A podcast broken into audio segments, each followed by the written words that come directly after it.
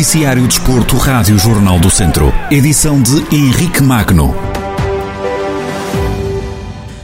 A equipa do Termas Hockey Clube está fora da Taça de Portugal de Hockey em Patins, em jogo grande frente ao Sporting campeão nacional. A contar para a segunda eliminatória da prova rainha da modalidade, os beirões acabaram goleados por 9-0. Pedro Ferreira, treinador da turma sampedrense, encara o resultado com normalidade, mas destaca a boa resistência do Termas era perfeitamente normal que este resultado pudesse vir a acontecer. A diferença das equipas é, é, é, clara e sabíamos das dificuldades que iríamos ter. O que acontece foi que na primeira parte estivemos muito bem, sofrendo apenas um golo já perto do, do intervalo, mas depois, obviamente, que as, as diferenças eh, foram-se acentuando e o avolumar do resultado também. Não obstante isso, foi uma boa participação do Termas Hockey Clube e acho que dignificámos uh, e muito a modalidade. Sobre o espírito da equipa, Pedro Ferreira assume que para os jogadores foi um privilégio defrontar alguns dos ídolos.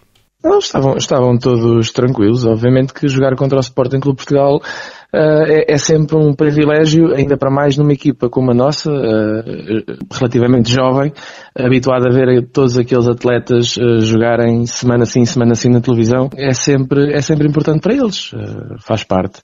O caminho do Termas na Taça de Portugal de Hockey em Patins termina na segunda eliminatória da competição. Hoje é dia de mudança de chip para a equipa sampedrense, que joga a partida em atraso da jornada 8 da segunda divisão de Hockey em Patins, frente ao Hockey Académico de Câmara, que é o atual sexto classificado. O Termas, em 11º lugar, sabe das dificuldades, mas vai a Valdecâmara para vencer. Quem o diz é o técnico Pedro Ferreira vamos a um candidato à subida, mas vamos com a ambição de, de, pontuar e de fazer o nosso melhor. Sabemos das dificuldades, como em todos os outros jogos do campeonato. A segunda Divisão Norte é um campeonato bastante competitivo, mas vamos com a ambição de pontuar, tendo obviamente de mudar uh, o chip do jogo da taça, porque são, são equipas diferentes, muito mais uh, equilibrado o jogo, e vamos com a ambição, mais uma vez digo, vamos com a ambição de, de fazer pontos.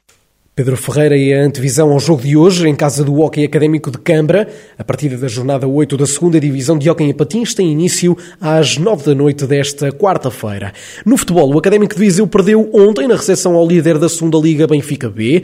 Em partida da jornada 14 do campeonato, os vizienses foram derrotados no Municipal de Aveiro por 1-0. Um o golo das Águias foi marcado aos 10 minutos da primeira parte por Umar Embaló. No fim da partida, o técnico dos academistas, José Gomes, considerou o resultado injusto e destacou a exibição e o querer dos jogadores. Mesmo na primeira parte, acho que tivemos duas, três situações claras de fazer gol. Foi um jogo mais repartido, demos mais bola ao Benfica. Mesmo assim, acabamos por ter situações que podíamos fazer e não fizemos. Na segunda parte, como é óbvio, alteramos a nossa forma de jogar, começamos a pressionar mais alto, começamos a ter nós mais bola e a criar inúmeras situações para fazer. Acho que, que não há dúvida nenhuma que é um resultado injusto, mas isso vale o que vale. Vitórias morais não nos dão pontos, mas dão-nos alento e dar uma palavra a estes jogadores porque lutaram até ao fim, fizeram de tudo para pelo menos empatar o jogo jogo, não conseguimos. O treinador do Académico queixa-se de uma grande penalidade escandalosa que não foi assinalada. É este o termo usado por Zé Gomes, que deixou também o agradecimento aos adeptos vizienses que se deslocaram ao Municipal de Aveiro. Houve um penalti escandaloso a nosso favor que não, que não foi marcado. Não gosto muito de falar, mas acho que neste caso mexeu com, com, com o resultado. Mais uma vez, realçar a atitude que os meus jogadores tiveram, realçar também a nossa massa que teve aí e no fim viu aquilo que a equipa fez e, e teve connosco e aplaudiu-nos numa terça-feira. Agora já temos treino amanhã, levantar a cabeça. O futebol dá-nos estas oportunidades de chegarmos, já temos um jogo já na, no domingo para jogar e a levantar a cabeça, erguer-nos e, e, e pensar já no próximo jogo, que este já não podemos fazer nada. Zé Gomes, treinador do Académico de Viseu, no rescaldo final à partida de ontem, frente ao Benfica B, que os Beirões perderam por um zero. O Académico mantém a 13 terceira posição na segunda Liga de Futebol e continua com os mesmos 17 pontos com que entrou nesta jornada. Os Beirões somam apenas mais 5 pontos que o Sporting da Covilhã, conjunto que ocupa o primeiro lugar de descida na segunda Liga de Futebol. A equipa de juvenis do Tondela empatou em casa, frente ao Boa Vista, a dois golos. O treinador do Tondela, José Pedro Vilares, defende que a equipa equipa beira podia ter ganho o jogo e teve algum azar pelo facto de não ter feito o gol da vitória. Foi um jogo muito, muito bem disputado, as duas equipas sempre à procura do golo. O Boa Vista tem vindo a fazer um, um excelente percurso, tem jogadores fantásticos, eh, com enorme qualidade Nós entramos mal na partida, eh, não fomos felizes. Eh, o Boa Vista fez dois gols na primeira parte, tivemos que alterar as coisas, mudámos o sistema, fizemos duas alterações logo ao intervalo e em 15 minutos conseguimos chegar à igualdade.